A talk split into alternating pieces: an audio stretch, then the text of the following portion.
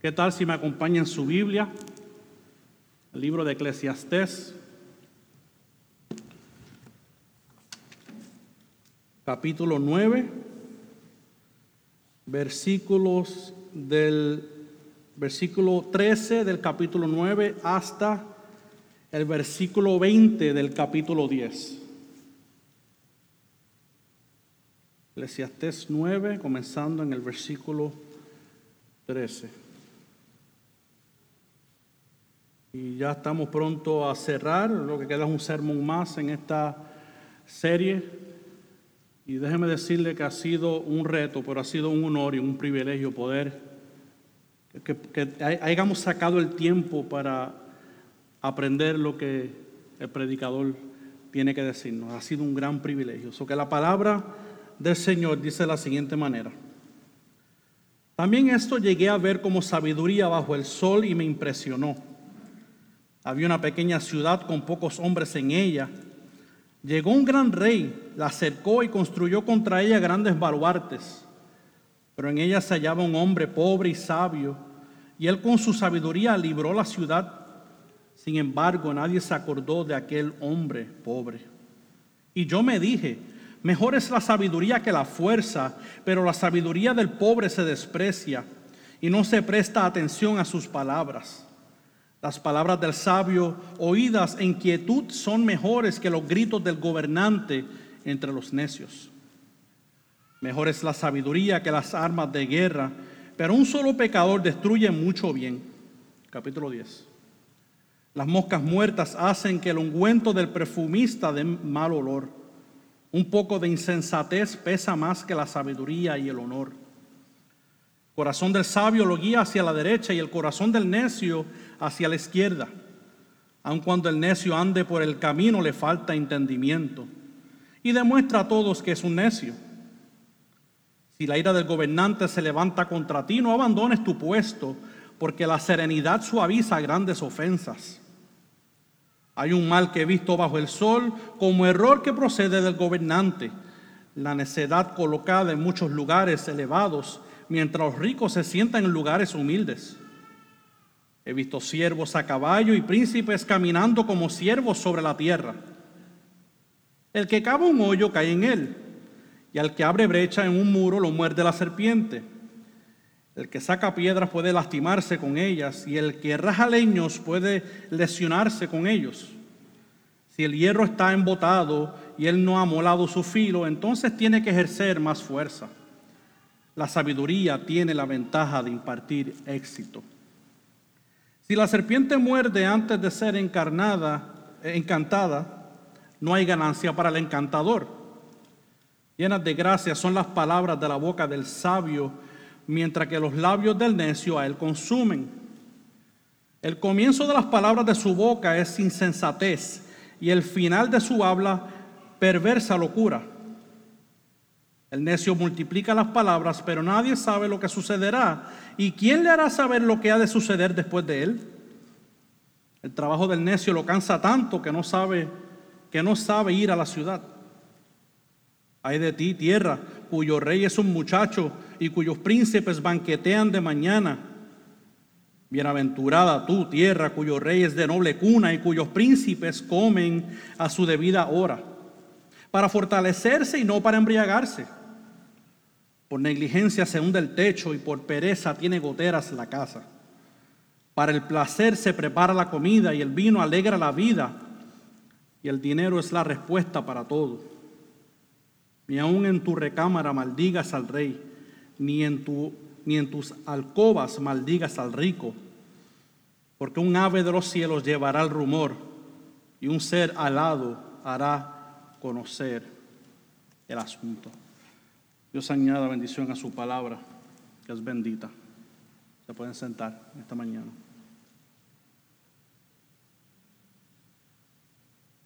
Por las últimas semanas hemos tenido la oportunidad de sumergirnos en este libro de Eclesiastés, donde hemos visto que Salomón ha tratado de, de encontrarle el sentido a la vida desde una perspectiva secular. Pero también hemos visto que de vez en cuando el predicador Salomón también se pone los lentes de Dios para considerar a Dios en sus caminos.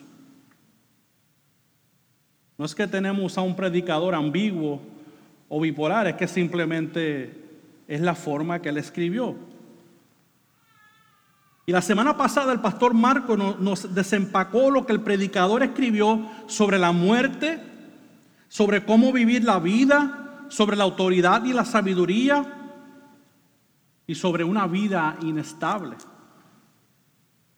Por lo tanto, el predicador ha intentado darnos su sabiduría para hacernos entender que la vida sin Dios no hace sentido.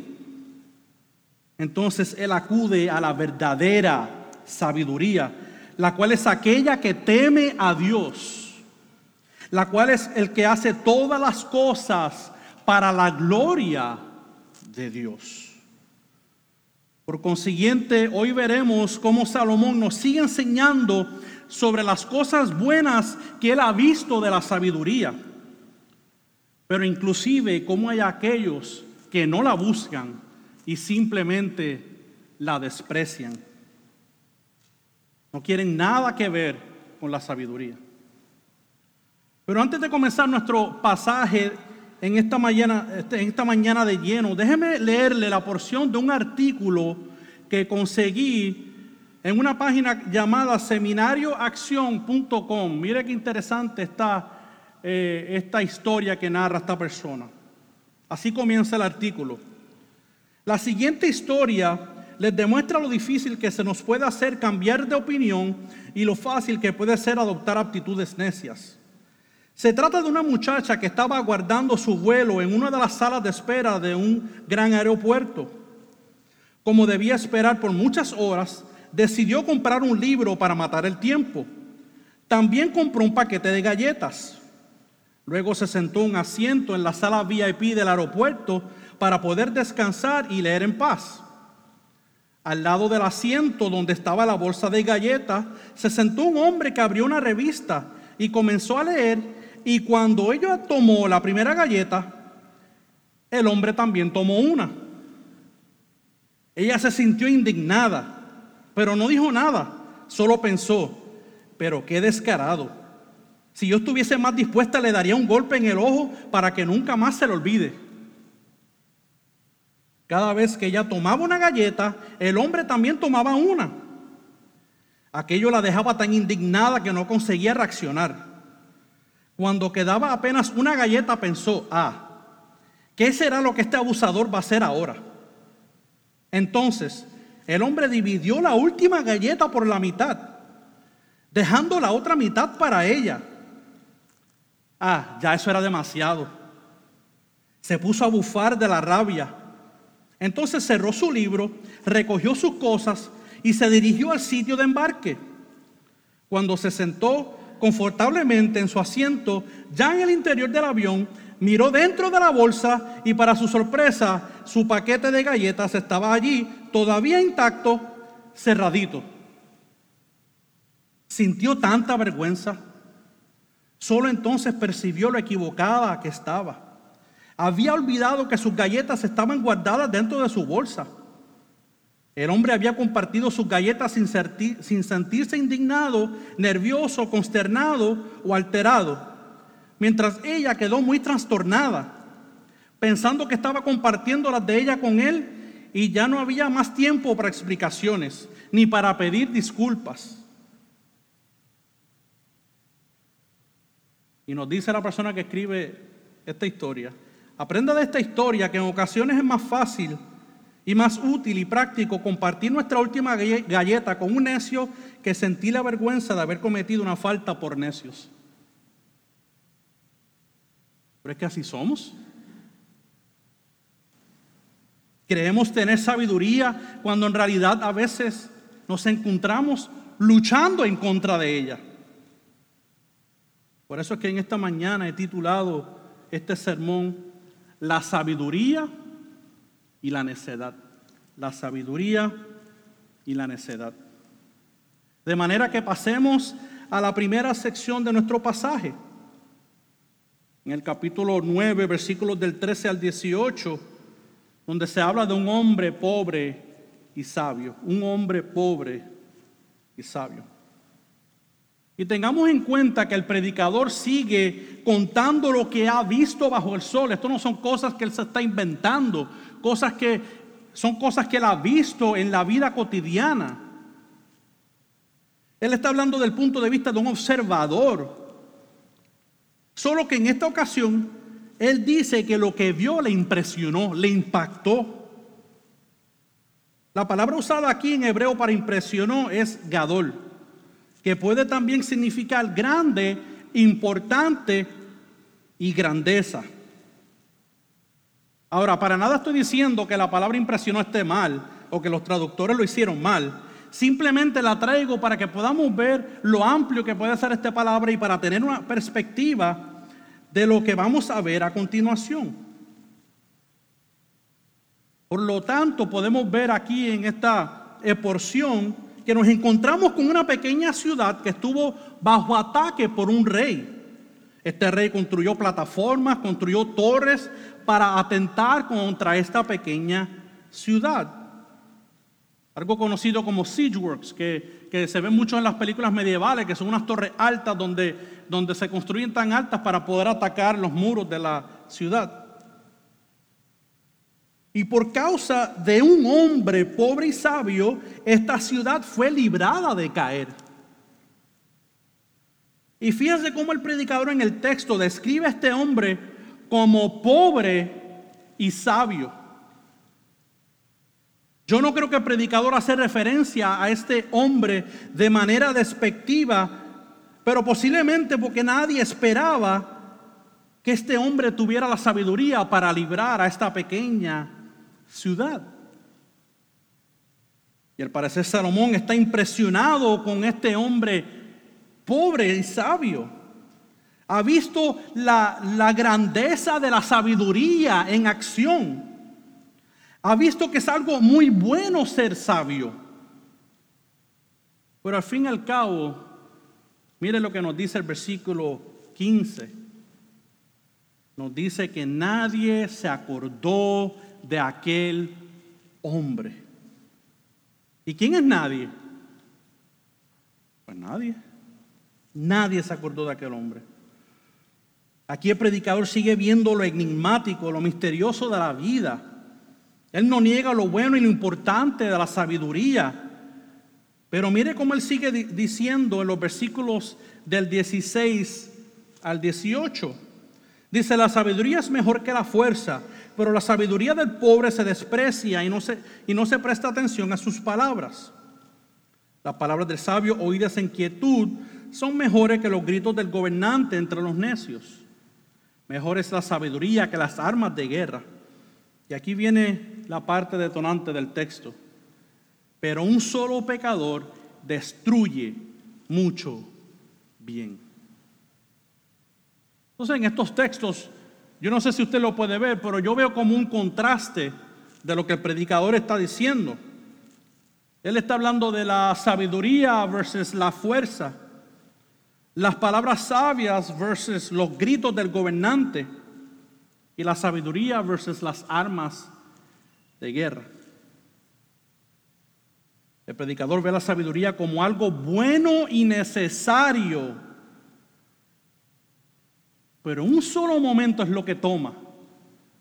Un solo acto de necedad la destruye por completa. Y aquí el pecador del que está hablando el, eh, el predicador, como vemos en el versículo 18, este pecador lo más seguro que se refiere al rey que gobernó sobre los que despreciaron a este hombre pobre y sabio. O como dice un comentarista, los necios que rechazaron al sabio. Esta porción realmente se ve como paradójica, como que no hace mucho sentido. Parece contradecirse. Aceptan la sabiduría del hombre pobre y después lo rechazan. ¿Quién en su sano juicio hace algo así? Fíjese que el predicador no solo describe al hombre como pobre, pero como sabio. Que esto no es una cosa de un evento, no es una cosa de una sola ocasión, es que era un hombre sabio. O sea, una persona que tanto la ciudad y el rey debían de tener siempre a su lado. Era una persona sabia que podía ayudarles en el resto de sus vidas. No conformarse con una sola victoria. Hermanos, si es importante que nosotros conozcamos que la vida, la vida del creyente no es solamente de tomar una sola decisión sabia. Por es que constantemente podamos vivir en sabiduría. Y estoy casi seguro que la mayoría de nosotros en esta historia nos relacionamos con el hombre pobre y sabio que con el rey que lo despreció. ¿Verdad que sí? Pero si evaluamos nuestras vidas, ¿podemos decir que hemos vivido sabiamente? ¿Están realmente ejerciendo la sabiduría que proviene de Dios o la sabiduría que proviene de un mundo que rechaza a Dios?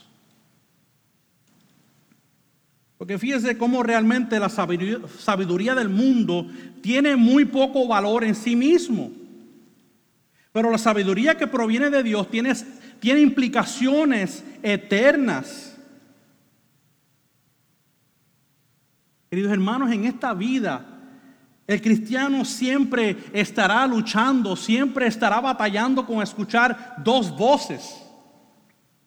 Sí, dos voces la voz de Dios en las escrituras y la voz del mundo.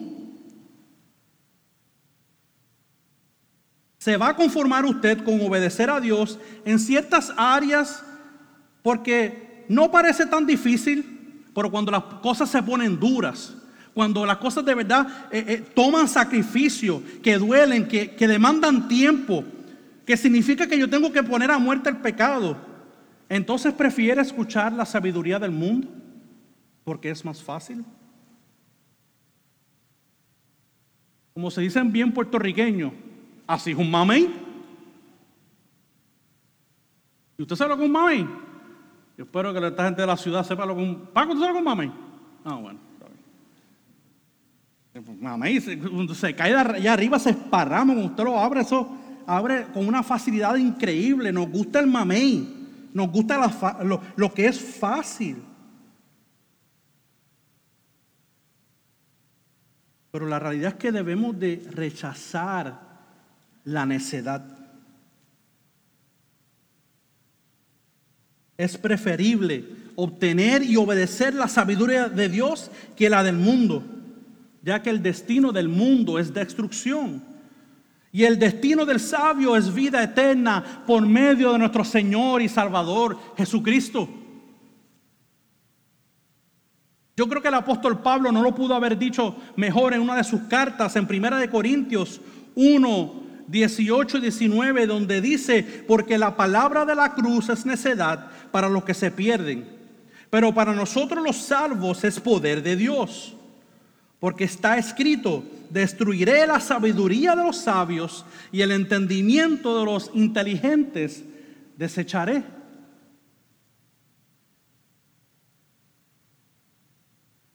Yo sé que usted me está escuchando, pero escúcheme.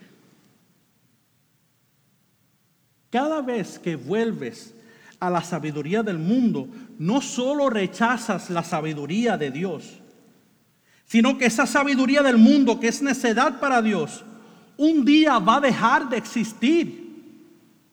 No existirá más.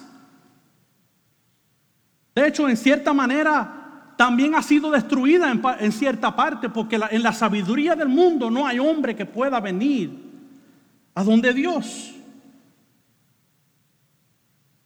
Pero en otro sentido, quedará desechada, no existirá más este tipo de sabiduría humana. Entonces déjeme hacerle esta pregunta, si Dios va a desechar esta sabiduría, ¿Por qué creemos nosotros que podemos volver a este tipo de sabiduría? Nuestra vida de santificación, mis hermanos, no comienza en el cielo, comienza aquí, aquí, ahora. Y la gracia de nuestro Señor que fue derramada sobre nosotros lo hizo posible a que acudamos a esta sabiduría y no a la nuestra. Entonces, mis hermanos, en esta mañana les exhorto a que caminemos constantemente en sabiduría y no en la necedad del mundo. Dios no se conforma con un solo acto de obediencia, sino con una vida que vive constantemente para su gloria. Es lo que debemos de entender en esta mañana. Y ahora voy a la otra porción o a la otra parte de nuestro pasaje que leímos esta mañana, que es el capítulo 10 del 1 al 20. Pero esta porción, como es bastante extensa, la he dividido en porciones más pequeñas para que podamos ir procesando cada parte individual. Y vamos a seguir viendo lo que el predicador nos habla de los sabios, de los necios, y aquí veremos también sobre los gobernantes. Veamos entonces los primeros cuatro versículos y vamos a ver los resultados de lo que es la necedad. En el versículo 1 el predicador nos hace una ilustración sobre las moscas muertas que hacen que el ungüento del perfumista dé mal olor. Y un poco de insensatez pesa más que la sabiduría y el honor, nos dice el texto. Yo no sé si usted puede ver la intención de Salomón en esto que él ha escrito, pero no está enseñando cómo la necedad de una persona puede echar a perder la sabiduría por completo. Y usa una ilustración de perfume, ya que los perfumes en esta eran muy costosos, no todo el mundo los tenía. Y aquí vemos como un perfume de alto costo era propenso a dañarse o a fermentarse, echarse a perder por las moscas. Por eso también Salomón dice que la insensatez pesa más que la sabiduría y el honor. Pero se entiende que es una forma irónica del predicador enseñar lo vulnerable que es la sabiduría. Decir que, que pesa más es como si estuviese dándole más valor a la necedad. Por eso es lo irónico de lo que él está diciendo. Al parecer, en la sabiduría humana, parece que pesa mucho más la necedad que la sabiduría. Entonces, cualquier torpeza la daña o se pone por encima de aquello que es costoso o que es más importante. Y en el versículo 2 podemos ver el corazón del sabio y el corazón del necio. Hay unos paralelos ahí también. Los dos son totalmente opuestos. Uno va por la derecha y el otro va por la izquierda. Y el versículo 3 nos dice que nos habla de un necio que va por el camino, pero le falta entendimiento y le demuestra a todos, a todo el mundo, que él es un necio por ese camino que ha tomado. Entonces, en estos tres versículos que acabamos de leer, podemos ver unas cosas que hay en común. Mírenlas ahí en la pantalla. Vemos el perfume dañado que causa mal olor. La necedad que pesa más que la sabiduría y el honor. El corazón del necio que va en otra dirección. Y, y el camino que ha tomado que demuestra su necedad. Estos son los resultados de una persona necia. Y el punto del predicador no es que se quiere mofar del necio, diciéndole que apesta. Ese no es su punto. El asunto del predicador es hacernos ver que cuando actuamos en nuestras vidas sin la sabiduría de Dios, es que estamos totalmente alejados de Dios. Podemos engañarnos a nosotros mismos cuando pensamos que todas las cosas marchan bien. Y fíjese, yo me alegro que el predicador haya, haya hablado del corazón, porque ciertamente es ahí donde mora el problema del hombre, en el corazón.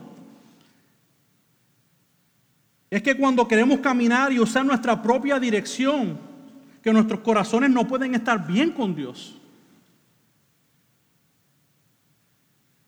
Dios te dice por aquí, pero tú quieres coger por acá.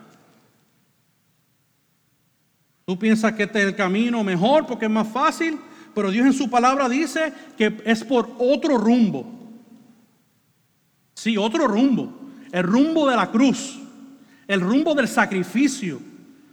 El rumbo de parecerme más a Cristo. El rumbo de que mi vida sea una expresión pública, una expresión verdadera del Evangelio de Jesucristo y no de una vida de un cristiano que vive su vida en secreto.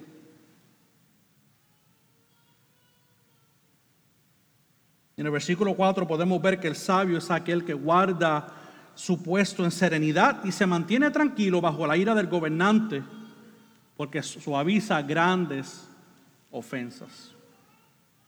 El texto nos dice, si ofendiste al rey, estate tranquilo.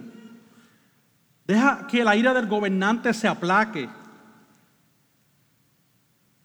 Como decimos nosotros, no te luzca. Reconoce lo que hiciste en serenidad, pues esto es sabio.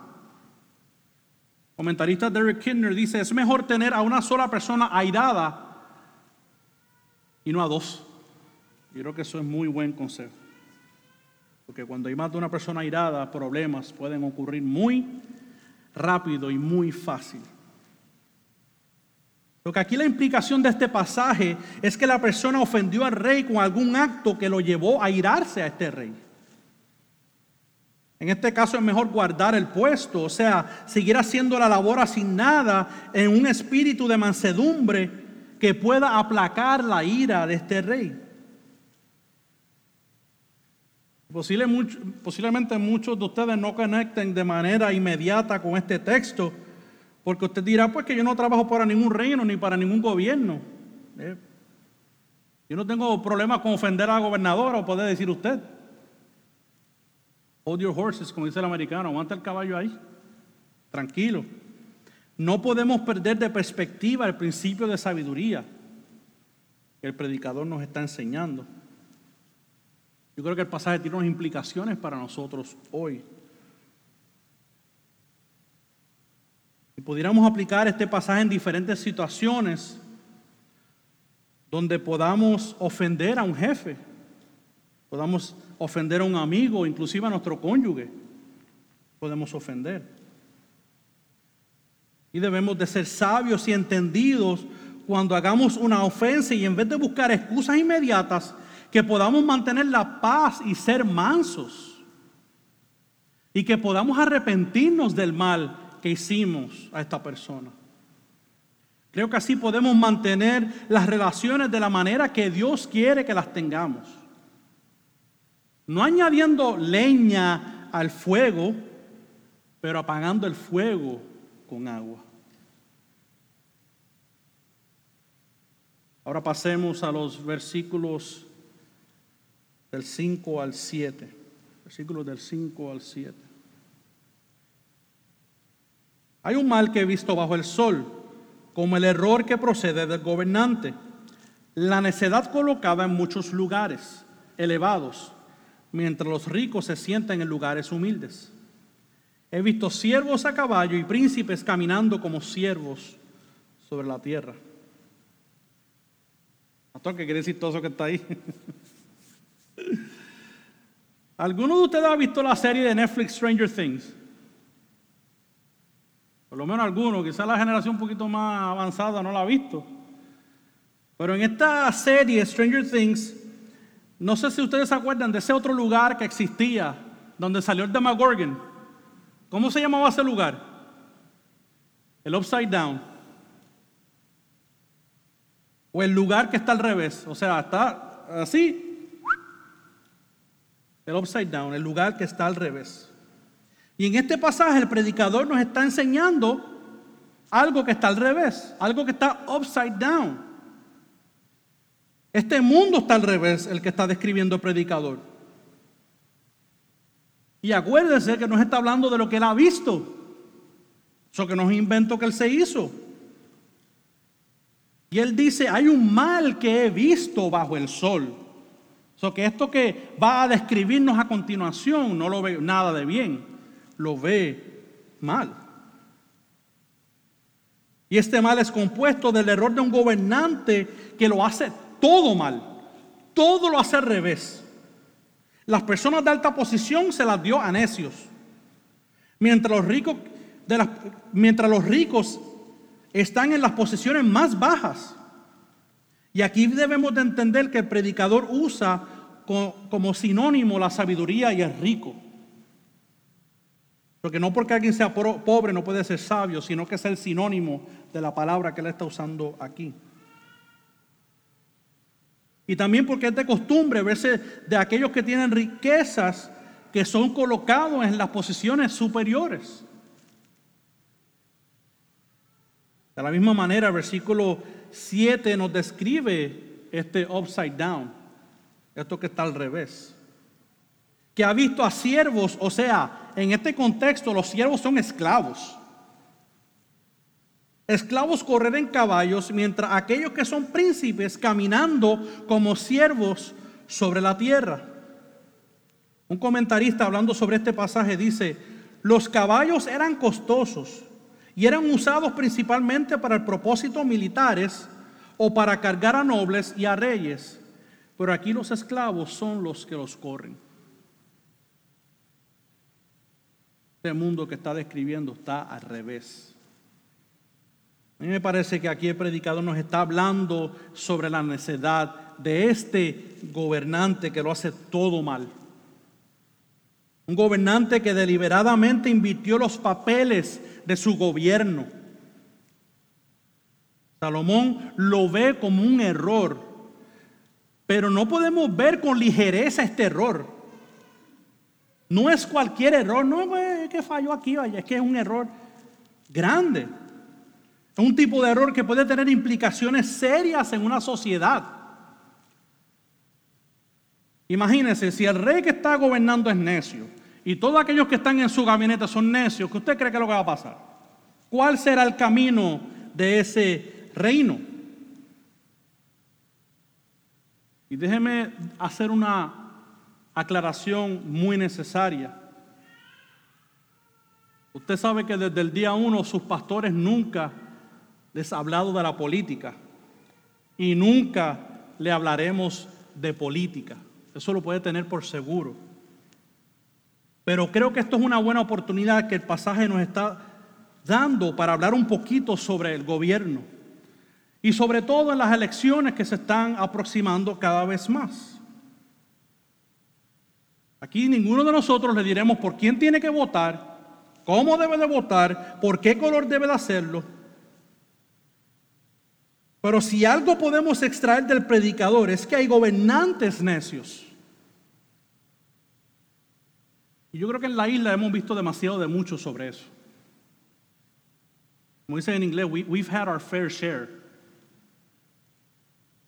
El año pasado, por primera vez en la historia de este país, un gobernante fue forzado a renunciar de su posición. Y esto es una lástima, que este tipo de cosas pase. Pero en nuestro caso, en una democracia que vivimos, somos nosotros mismos los que votamos por los gobernantes. Que no se le olvide eso. Un detalle muy importante. Entonces debemos de ver con seriedad este asunto.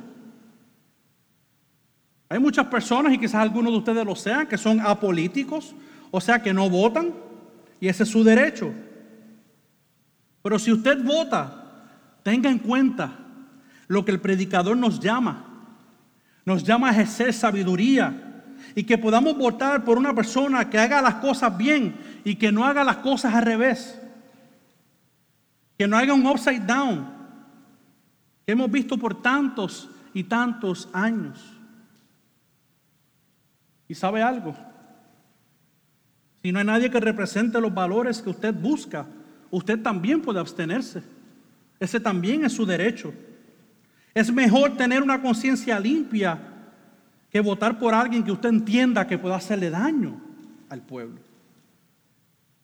Aunque en fin en cuentas, hermanos, conocemos que servimos a uno más allá que transciende este reino. Aun cuando las cosas parezcan malas, aun cuando vemos todo lo que hay de frente, vamos a ver qué es lo que existe. Hay cinco. Y usted dice, esto no, esto no está bueno. Esto, no se sabe lo que va a pasar. Todavía tenemos a un Dios que está en control de este mundo. Y no podemos olvidarnos de eso. Por otra parte, tenemos los versículos del 8 al 11, del 8 al 11. En esta parte yo me tomé el atrevimiento de usar la nueva traducción viviente y le voy a explicar por qué. Porque la nueva traducción viviente tiene porciones donde interpreta el pasaje. Y e interpretar el pasaje no es malo, simplemente hay que tener cuidado de vez en cuando con esa, con esa versión, pero en esta ocasión yo creo que fue muy factible usarlo para entender cómo es que interpreta este pasaje, ya que lo corroboré con otras versiones en inglés, ya que yo no hablo ni, ni hebreo, ni arameo, ni nada de eso, pues yo hablo un poquito de inglés. Comparé esta versión con la New American Standard Bible y con la Christian Standard Bible y estas interpretaciones coinciden. Mire cómo empieza en el versículo 8. Cuando cavas un pozo, puedes caerte en él. Cuando derrumbas una pared vieja, puede morderte una serpiente. Cuando trabajas en una cantera, las piedras pueden caerte encima y aplastarte. Cuando cortas leña, se corre peligro en cada golpe del hacha. Si se usa una hacha sin filo, hay que hacer doble esfuerzo. Por lo tanto, afila la hoja. Ahí está el valor de la sabiduría. Ayuda a tener éxito. Si una serpiente te muerde, antes de que la encantes, ¿de qué te sirve encantador de serpientes. En la versión de las Américas no es que esté mal, es que es una traducción literal. Entonces parece eh, eh, eh, decir como que no, esto siempre te va a pasar, como que siempre te va a morder una serpiente, o siempre te va a pasar esto. Y ese tipo de escritura la hace Salomón adrede. Pero como yo no soy tan inteligente, como le dije al pastor Marco ayer, pues yo busco una versión un poquito más fácil de comprenderla. Lo que está hablando como estas cosas como posibilidades. Si no ejerces sabiduría, esto te puede acontecer. Puede haber daño físico. Qué interesante que él como que mezcla aquí el trabajo, lo que pasa en el día a día. El hecho que una persona tenga una habilidad en cierta profesión no le hace exento del peligro. Y mucho más cuando se refiere a trabajos que son fuertes, o trabajos que conlleven algún tipo de riesgo, que sabemos que hay muchos. Salomón habla de cavar hoyos y de poder caerte en ese hoyo. Habla de tumbar una pared y que te muerda una serpiente. Todos estos son ejemplos del peligro del trabajo. Obviamente que yo no voy a entrar en el contexto de, qué tipo de pared estamos hablando, porque en paredes de cemento yo entiendo que no se puede meter una serpiente, pero ese no es el hecho de esta porción. Y es interesante como también menciona el encantador de serpientes. El que le canta, el que le toca la flautita, el que, el que, el, que, la, el que la adormece para, que, para, para poder hipnotizarla. Esto es un trabajo que es tedioso y peligroso. Y si no logra encantar la serpiente, no tendrá ganancia. Entonces, en todo esto que estamos viendo, vemos que el predicador le está hablando a su audiencia a ejercer sabiduría.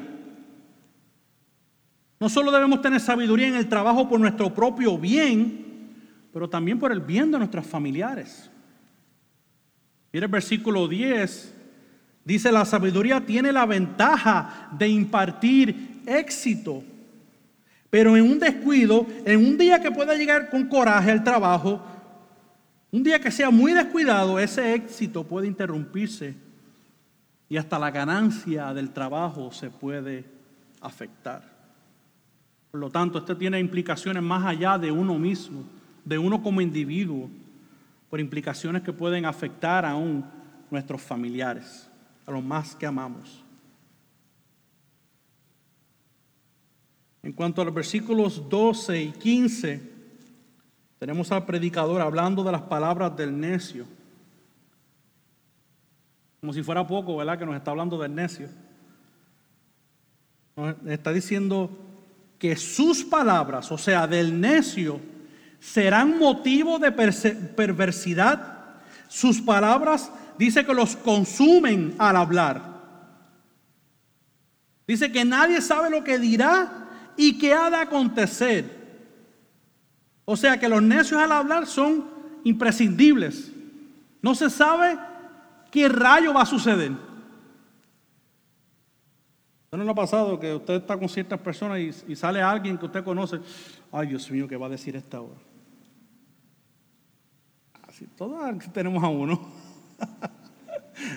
¿Y qué va a decir este? Ten cuidado lo que vas a decir, porque imprescindible, no sabemos qué puede decir.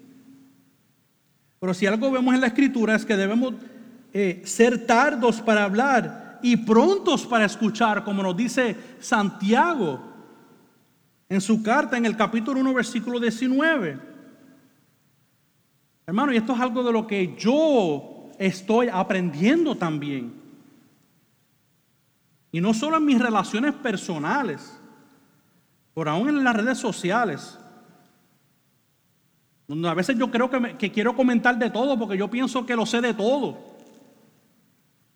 Yo tengo que cuidar mis palabras, no solamente dichas, sino escritas también. Es lo mismo. Sean dichas o sean escritas en un teclado o un teléfono, son iguales. Y, y las redes son el foro perfecto, hermano. Para el que no sabe de nada, comente de todo. Está ahí, tu plataforma. Engrandécete, que todos estamos arrodillados escuchando. Yo vengo de ahí, yo he estado ahí. Pero he tenido que aprenderme a callarme la boquita. Porque calladito me veo más bonito. Por lo menos eso dijo mi mamá. Así me dijo, yo me lo creí.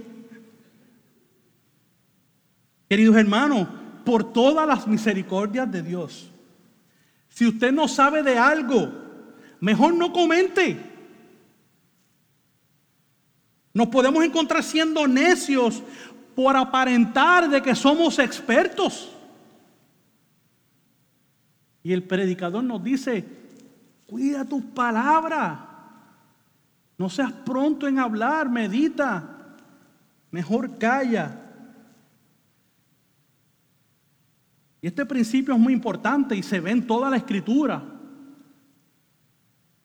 Aún Pablo siendo apóstol implementó la sabiduría en su vida a la hora de hablar.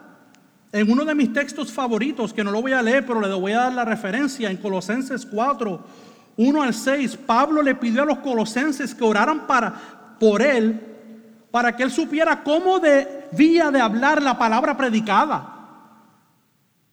Para que el Señor lo guiara en cómo debía de expresarse, en cómo era de él de hablar. Un hombre estudioso, un fariseo de fariseos, estudiando toda su vida desde niño, que pida sabiduría a esta iglesia. ¿Qué mucho más nosotros hoy?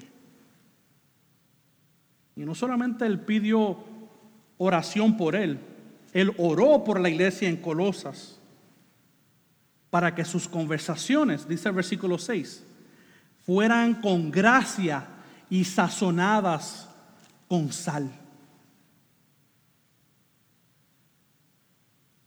Porque esto de que yo me voy a creer que yo sé más que todo el mundo y yo voy a poner un montón de argumentos ahí, eso hay que tener cuidado porque eso no es lo que Pablo nos está diciendo y el predicador tampoco. Que nuestras conversaciones sean sazonadas con sal. Por lo tanto, nuestras palabras y nuestras conversaciones son importantes. Son importantes para Dios porque lo debemos de ejercer con sabiduría. Y de este versículo próximo que viene ahora, el 15, no hay mucho que tenga que decir, pero escuchemos las palabras de un comentarista que dice, este verso puede proveer alguna pista sobre la urbanización de Palestina en el tiempo de Coelet, o el predicador. En una sociedad urbanizada, la ciudad es el centro comercial y de interacción social. El camino a la ciudad es conocimiento común. O sea, tú trabajas ahí todos los días, tú vas todos los días, es normal que tú sepas la ruta. Todos excepto los más ignorantes, incompetentes, conocen el camino. Si hasta ahora no conoces el camino, Salomón lo describe como necedad, ya que es un elemento importante de la vida. Mi propósito no es entrar ahí, pero nuevamente, sabiduría, necedad, polos opuestos. Por otra parte, tenemos los versículos del 16 al 20, que esta es nuestra última porción, donde dice, hay de ti tierra, cuyo rey es un muchacho, y cuyos príncipes banquetean de mañana. Bienaventurado tu tierra, cuyo rey es de noble cuna y cuyos príncipes comen a su debida hora para fortalecerse y no embriagarse. Por negligencia se hunde el techo y por pereza tiene goteras la casa. Para el placer se prepara la comida y el vino alegra la vida.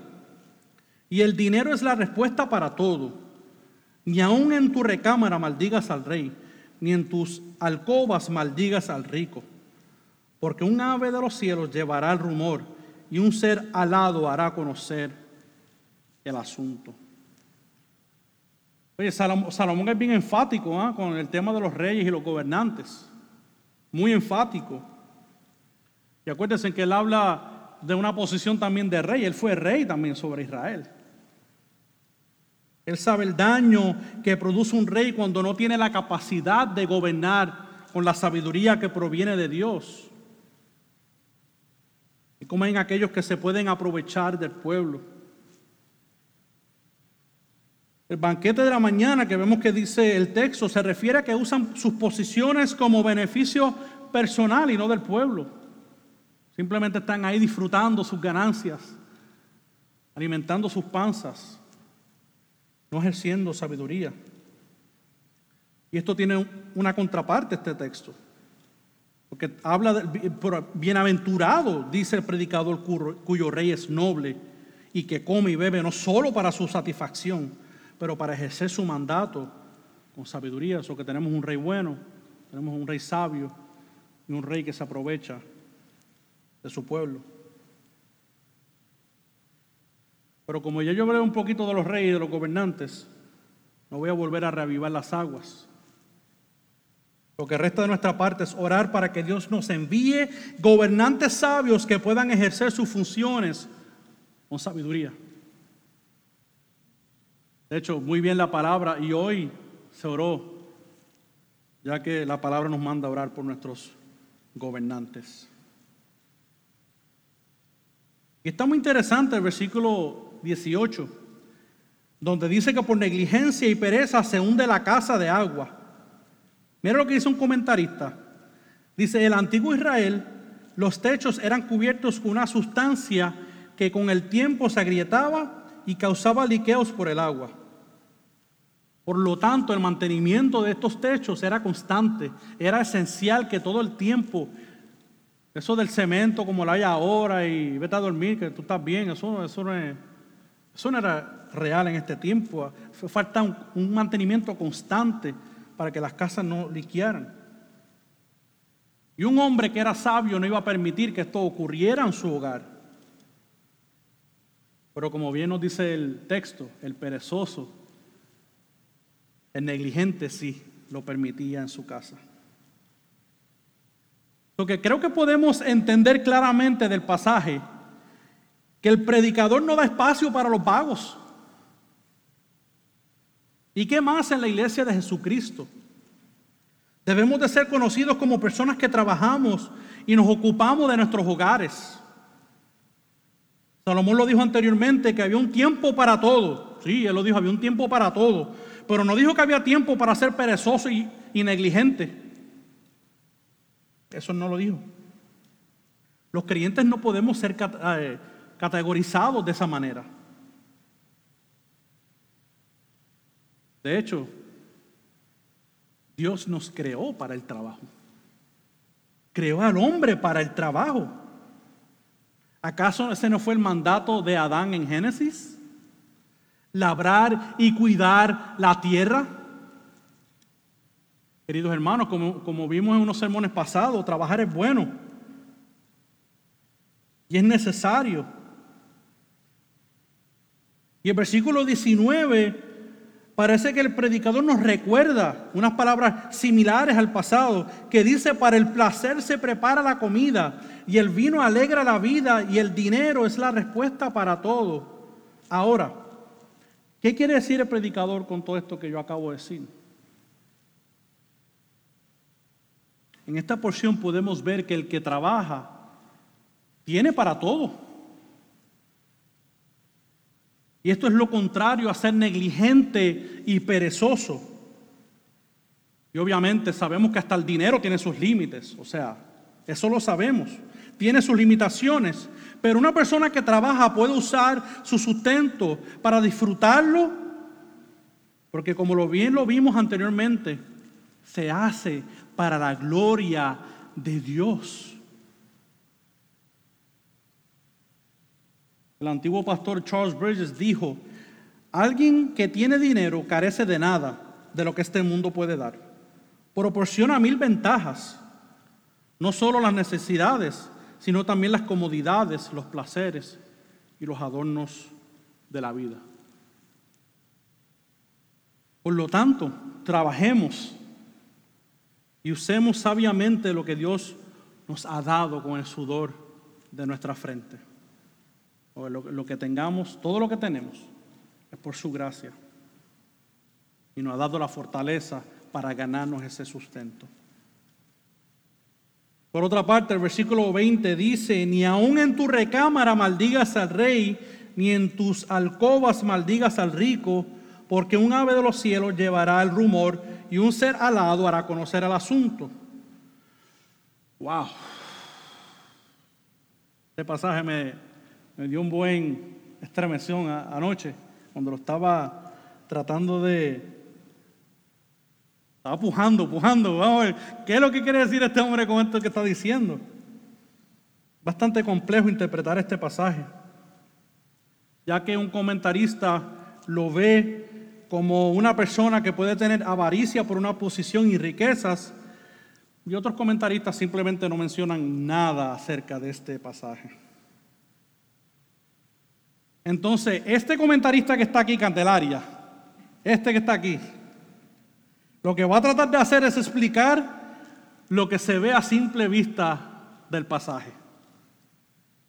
O sea, no voy a ir al trasfondo porque no lo sé, pero lo que el texto parece estar diciendo es que ni siquiera en secreto, ni siquiera en la recámara, ni siquiera en los pensamientos, debe uno de hablar mal del rey y del rico.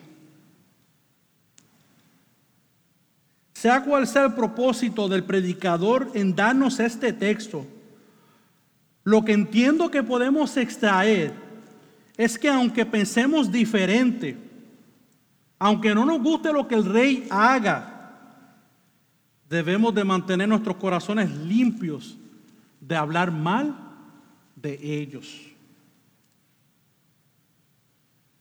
Hermanos, y es triste, es muy triste en nuestro país lo mal que se habla de los que gobiernan.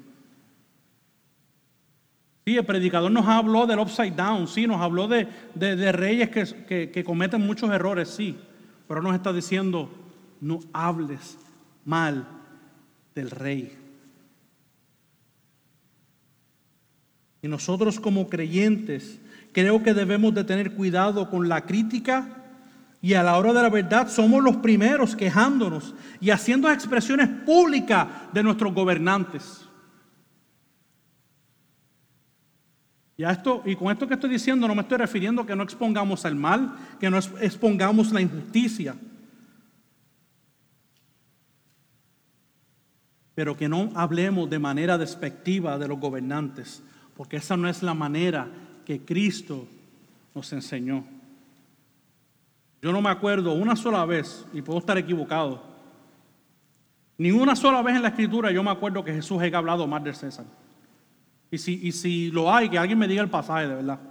Porque yo no me acuerdo si está. Ni una vez. Y sobre los ricos, pues, ¿qué le puedo decir yo? Si Dios los ha bendecido, ¿quiénes somos nosotros para criticarlos? Oremos que si no son salvos, que el Espíritu Santo de Dios los atraiga a ellos, al igual que los gobernantes que están reinando, si no conocen a Dios, que Dios los atraiga con su precioso evangelio. Ya cerrando, hermanos. Ya concluyendo este tiempo que tenemos juntos. El predicador nos muestra la importancia de ser sabios. Salomón se puso los lentes adecuados para enseñarnos que la verdadera sabiduría proviene de Dios. Aun cuando parezcan que hay cosas que no tienen sentido en este mundo, sabemos que nuestro tiempo en esta tierra es una práctica de lo que haremos en la eternidad con Dios. Claro que la sabiduría es importante si anhelamos el día cuando nuestras mentes sean renovadas. Totalmente. Usted sabe eso, que cuando el Señor venga por nosotros y nos glorifique, no vamos a tener, yo, yo espero que ni una pizca de necedad. Eso va a ser un día glorioso. Otra cosa importante que nos enseña el libro de Eclesiastés es que nos apunta hacia un predicador que tiene las palabras de vida, a un predicador que fundó el mundo con sabiduría, a un predicador que hizo la salvación posible por su sabiduría. Este libro nos apunta al verdadero predicador, nuestro Señor Jesucristo. ¿Por qué vale la pena ser sabio? ¿Por qué vale la pena ser sabio? Porque al practicar estas cosas imitamos a nuestro Salvador. Como creyentes es posible vivir a la luz de Eclesiastés, porque nos ha dado Dios su Espíritu para que nos dirija a toda verdad. Y cuando caigamos en necedad, nos acordemos que un día tendremos mentes renovadas. Un día no existirá más. Usted me podrá decir, ay pastor, es que yo no soy sabio, yo no soy sabia. Pues déjeme decirle que muchas veces yo tampoco parezco ser sabio. Pero mientras estemos aquí, mientras estemos en este cuerpo de pecado, debemos de vivir a la luz de su palabra. No seamos como la muchacha que le comió las galletas al Señor que estaba a su lado pensando que eran de ella. La gracia del Señor nos ayudará a ser más como Cristo.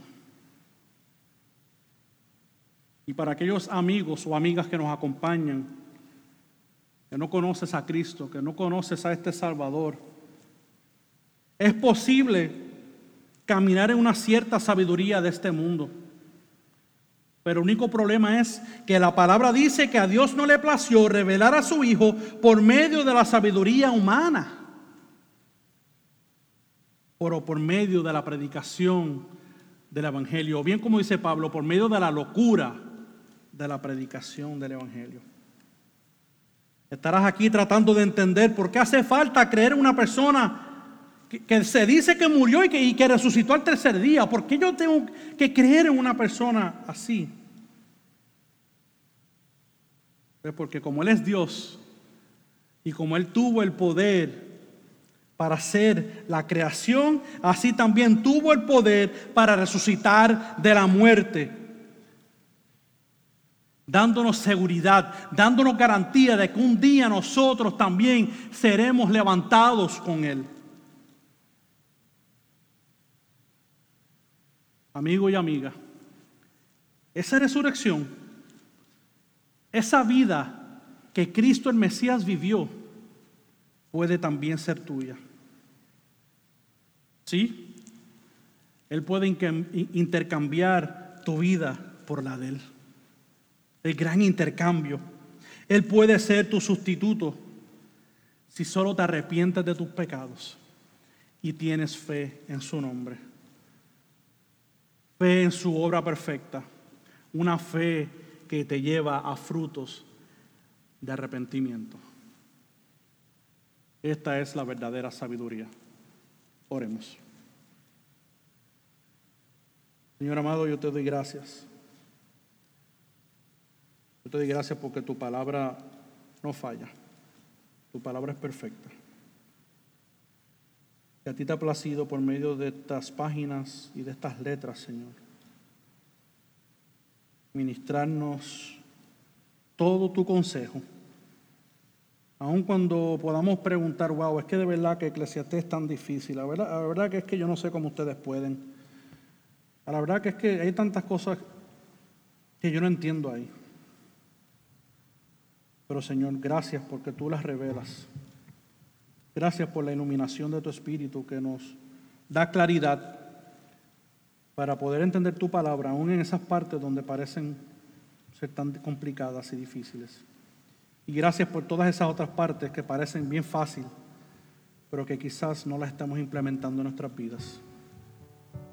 Ayúdanos a vivir por ellas, pues todo tu consejo nos lleva a tu sabiduría y toda tu sabiduría nos lleva hasta tu trono. Amén.